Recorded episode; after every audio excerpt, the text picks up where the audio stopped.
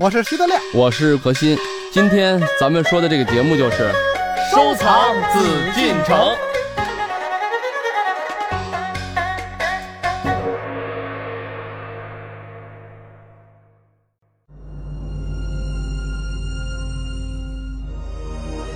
他的出现皆因乾隆皇帝博物图志之心所致，它为我们了解动物的名称演变、相关传说以及蜻蜓与动物产国之间的交往等提供了丰富的资料。它具有重要的史料与科学价值。它既是清代宫廷绘画的精品，也是工笔画的杰作。它就是清宫中所藏的兽谱。究竟这一珍藏有什么样的艺术风格？它会为我们带来怎样的惊喜？收藏紫禁城带领我们一起探索这一珍藏的秘密。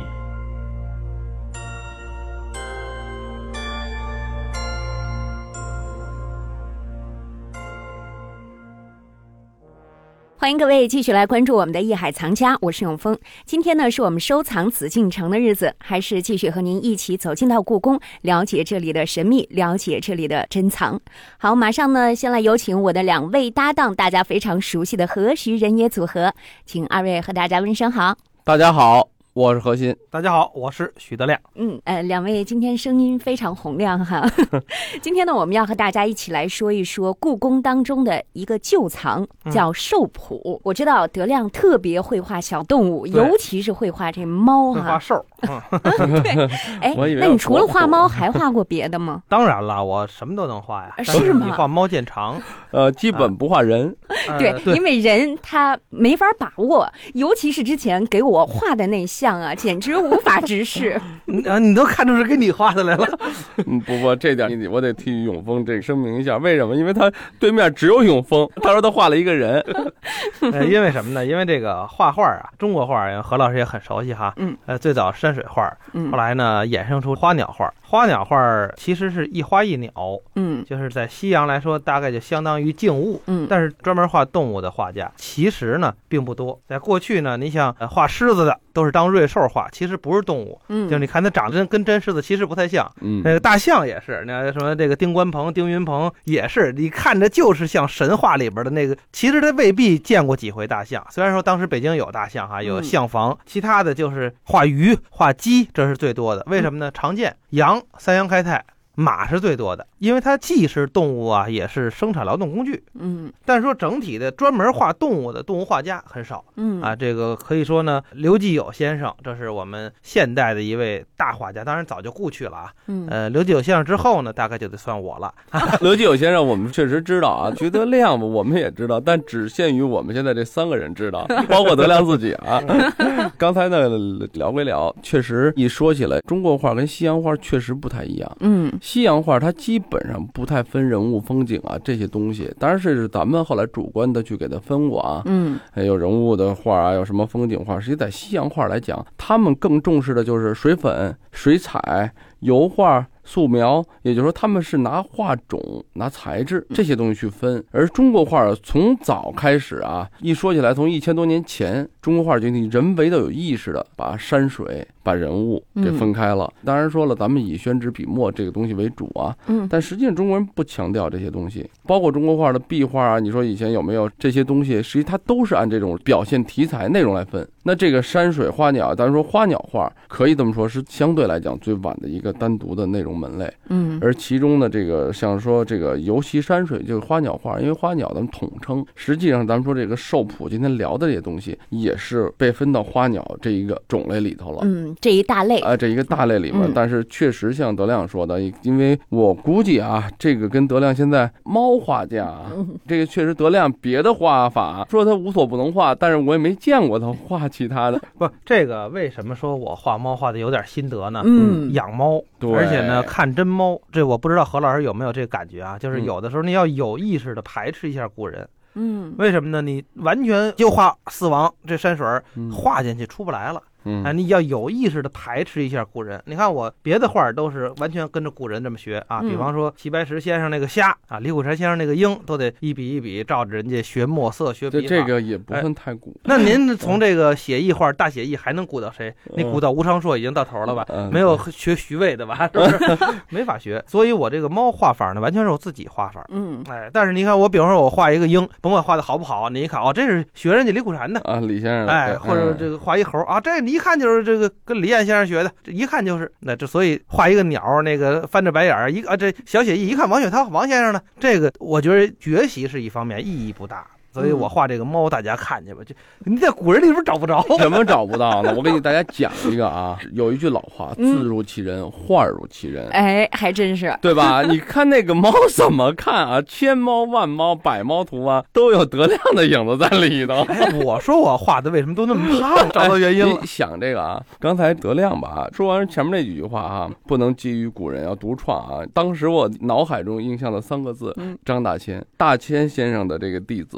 这一看是全力的打进去，但是他可能没有打进去，他就已经走出来了。你看张大千，他是五百年来一大千，嗯，他也是从这个学古人仿石涛开始，对，后来呢，他画出了自己的风格。但是你看大千先生那些个弟子，嗯，就是有很多达到很高的程度的大画家，咱不能够诽谤古人，但是能达到大千先生那样的太少了。为什么呢？就是高山仰止，张大千在上面一横，他这一辈子老觉得我比我师傅差远了，我画不到我师傅那份上，所以呢，你就画不到了。嗯，哎，这这没办法。所以说呢，如果以后的朋友们再要画猫的话，你们就想上面一个徐德亮。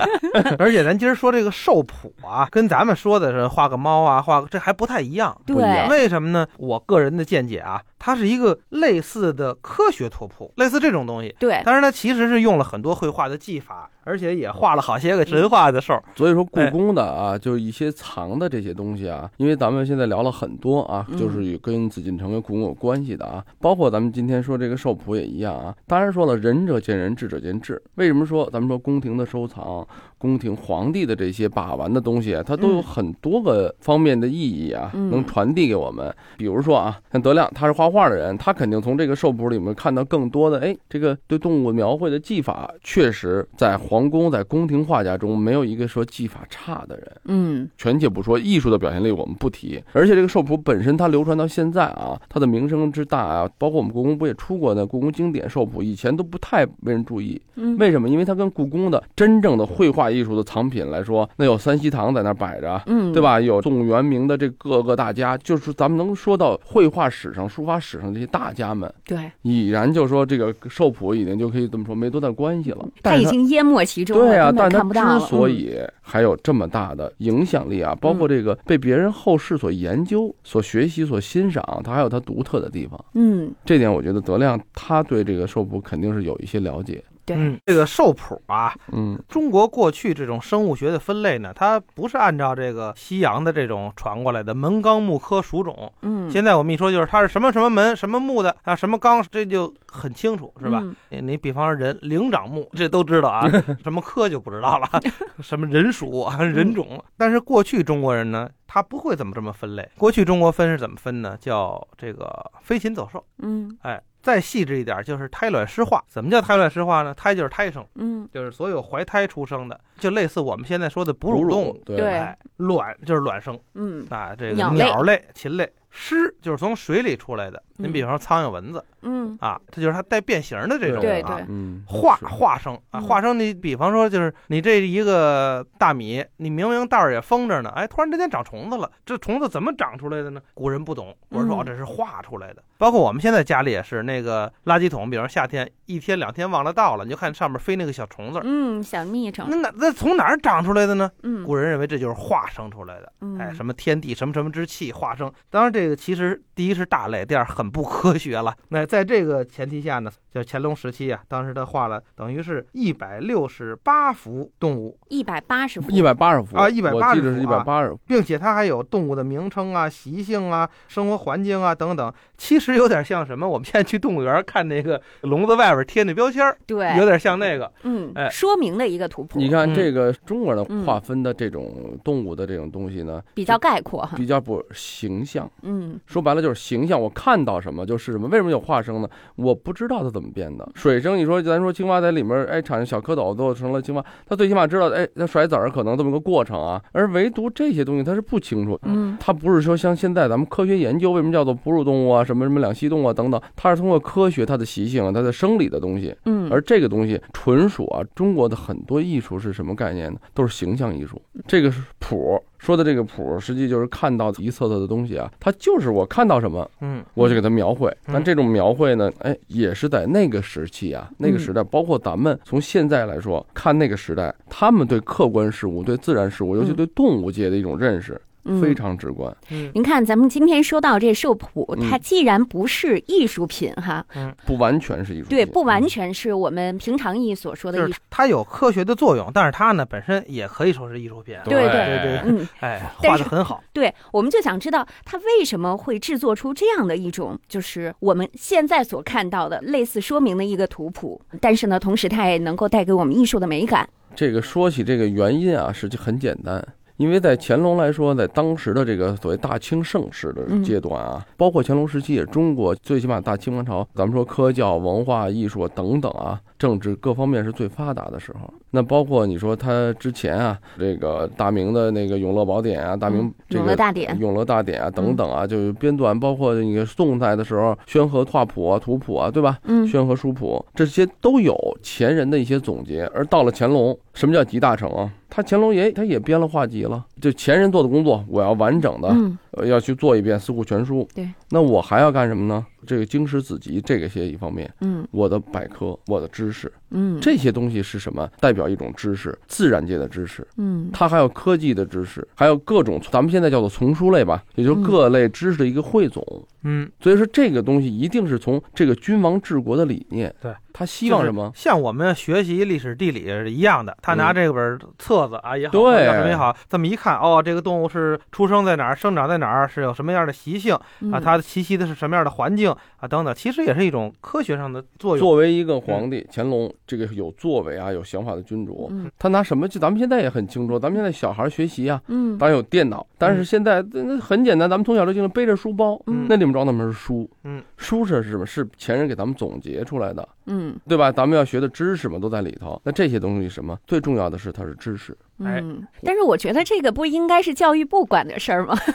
那什么叫做君主政权啊？那他的就是教育部部长是谁？是乾隆。嗯，财政部部长也是谁？也是乾隆。他这个老百姓可看不见这个这谱那谱的。对，而且呢，这个从画家。就是当时宫廷画家有很多，因为当时还没有照相的嘛，乾隆那会儿啊，对，就是他要留一个图录，就其实这些东西很像这些动物的，就那么一定格的那个照相，一个形态，哎，一个形态，就是尽量让他画的真。那中国画其实后来，尤其到清朝以后，讲究什么呢？取其神，忘其形。怎么样叫神意足了？其实形还就不似了。但是这个画不是，完全要尽量按照当时能画的最像的办法画。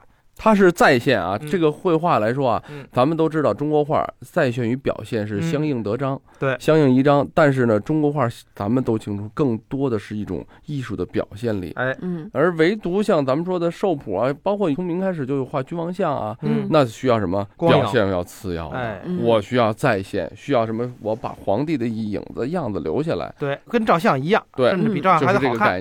对，我要把它留下来，我要让别人去学习，通过他知道。比如说，咱们说我这皇子，我不能亲自看野猪吧，对吧？我我哪儿找再有危险怎么办？是吧？但是他要知道嘛。作为一个皇帝，你要有具备这样很丰富的一个知识面。从这点来讲，也可以看出来乾隆的一个为帝啊、为皇帝、为君的这么一种理念。嗯，就跟咱们现在咱说，作为一个管理者，作为一个企业家什么的，你的站的是个什么高度？嗯，实际从他编撰的这些东西就能看出来。嗯。你看，咱们知道这里面详细记录了各种瑞兽啊、异国兽、外国来的动物哈，还有普通的一些动物，它的形貌、声音、秉性，还有产地等等，各种都做了说明。那么，我们就想知道这个兽谱它展现的是一种什么样的艺术风貌？它像不像宋代那种写实的画法？首先来说呀，嗯，一个特别大的这个要点就是我们打开这兽谱一看，它是蝴蝶装。什么叫蝴蝶装呢？就是左右对开的。咱们那个古书不都是这个左右对开的吗？对。但是呢，古书是这样，就是你现在看到的线装书是我我翻开一页啊，这面有字儿，翻过来那面还有字儿。是吧？对，这是线装。蝴蝶装呢不是，它是像一大蝴蝶一样，它是背对背的裱糊。你打开这一页是两面都冲你都有东西，嗯，你再翻过那一面就就没东西了。它等于是这样装裱的一个传统的这个手段。当时我们学版本学的时候，这蝴蝶装啊，包括什么旋风装啊，什么之类的，你要不看实物很难理解。嗯，就好比什么呢？就是你这现在拿这 A4 纸，你对折里边不就是两面都有你要看的东西吗？对。然后外边不就白的了吗？嗯。然后再把这个白的这两张再对折，你两张对折以后，等于是这样打开，这叫蝴蝶翅膀一样啊，叫蝴蝶装。所以你打开每一页呢，就是它这边是汉字。呃，也有满文，两种文字说明，就是它是出生于哪儿，长于哪儿，什么习性，能活多少年，爱吃什么的，等等等等等。这边就是那个动物的那个形象。嗯，这图样呢是一个圆光，圆形的，就跟那个团扇似的，这个画的底儿。而且为什么我们说它比较科学性，它不太像这个艺术画画呢？就是它是把这动物啊尽量画的最大，嗯，搁在这个画中间。背景很小，我们其实它那个背景完全就是为了这个稍微好看一点儿，嗯，服务的，为了体现出，比方这个羊是在山上。它毕竟啊，这还是怎么样也得就是得当张画，不能像现在似的，我这一个动物就是一个动物，背景可以不要啊，纯科普。它这个不是。其实这个东西，这个还真是有点不像画了。就是假如何老师，我让您画一个羊或者画一野猪，甭管画一什么吧，您给我画一团扇，您要给我画成这样呢，只能说明一个问题，就是您不懂构图。他把这东西画的最大、最中间啊，是吧？撑。但是我要给旁边写一个“德亮学习野猪行”，这就明白了，原来这是一科。刻图稿，他是尽量把这动物画在中间，画的大，嗯，就是尽量让人看清楚这个。比方说，一般的构图，你动物画的呃靠一个角，完了那边出来一个树枝或者山涧，对对，它不是那样，嗯。所以呢，这个一看就是一个科普的这么一个，而且很写实的这么一套东西，认知性的一个一个题材的绘画作品，咱们可以这么叫。它首先的功能，它是让你去认识、知道这个动物，嗯，而不是说让你去看那张漂亮的画。是这么一个概念，确实是这个，因为德亮肯定他对这个叫什么这个所谓这个兽谱啊，因为尤其对动物的画，他可能还是看的比较多，尤其故宫的这个关注的东西，他也比较多啊。嗯，这点我觉得他观察的挺细的。还有一个问题是什么呢？就是你看咱们说于醒啊，这个张维邦啊，这些宫廷画家他们在画的这个东西，如果就是再多了解一点背景的话啊，这些画家跟郎世宁的关系，包括跟后来的爱启蒙啊，嗯，来中国的另一位画家。都是西方人接触的、学习的非常多。嗯，我们还是提倡啊，听我们这个节目，同时有机会要是接触到，比如我们今天讲的兽谱啊，嗯，咱们再去网上啊，去博物馆有机会看到，呃，最起码咱们从网上看看这个图片就知道了。它不仅仅是中国画的表现。德亮画猫，他也知道，你看他的猫啊，呃，最近又出了一本书，叫什么小说？把灵魂卖给猫。把灵魂卖给猫。小说我还没看过啊，虽然说德亮，但是我们的图已经看过，亲笔送书啊，这我我们已经收到，但是文章。就是小说我们内容没看，但是画呢，我们确实看了几张啊。文章也很感人。那这个这个我出这个小说啊，其实就是我画的猫谱。嗯，为什么呢？因为这它每张每个小说旁边的那个配图都是我自个儿画的。对，哎，都是各种各样的猫。但是这个猫呢，跟咱们今天看的这个兽谱呢又不太一样啊，还是具有表现力的。你看我这个猫，你想看出它是什么种来 很难，不只能看出它是肥猫。不不是，它能看出我们德亮这种笑容可掬的样子，有笑星范儿。这说到这个猫谱啊，我这小说哈，你看咱们现在有好多写猫的这个图录，其实那些个。就是就是专业的那种猫的图典，跟咱们今儿说这兽谱很像，有点像。哎，你翻过来，这个是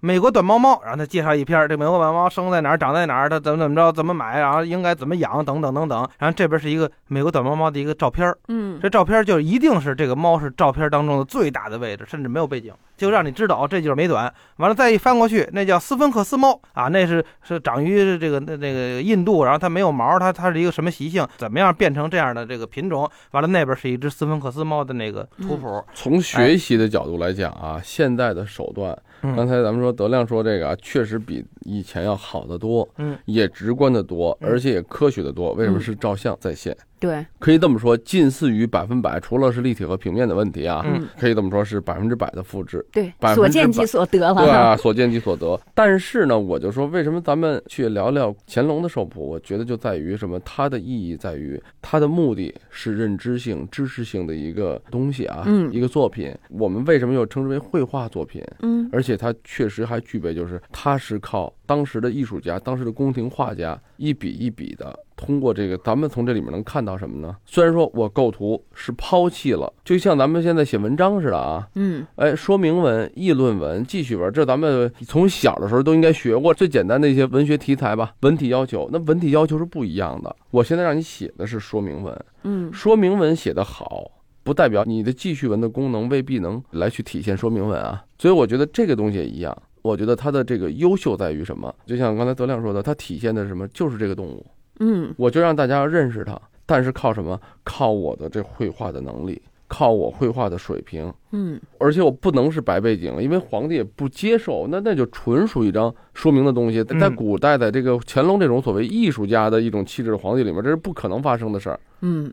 包括你看它的装帧，它蝴蝶装啊等等啊，为什么要这样？就这种装帧的方式，古书啊，它是比较正式的，嗯，就不是那种普通的一个，我就是一些版本书啊，嗯，而是一个规格比较高的，很多是艺术作品嘛，嗯，或者说是重要的东西，它就这么。这绝对是手工书啊！对啊，它这是纯手工。为什么要手工？手工代表了什么？这个绘画作者的能力，嗯，艺术的表现力。您正在收听的是。艺海藏家。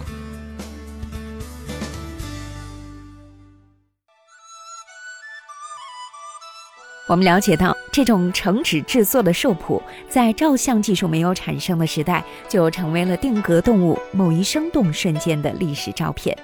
所以呢，它不仅为当时及后世的生物学研究提供了宝贵的形象资料，也反映出了清代宫廷绘画在走兽方面的写实技艺和宫廷时尚艺术审美的情趣。那这些手工制作的书籍还有什么样的特别之处呢？这里是一海藏家，我是永峰，让我们待会儿见。本内容由喜马拉雅独家呈现。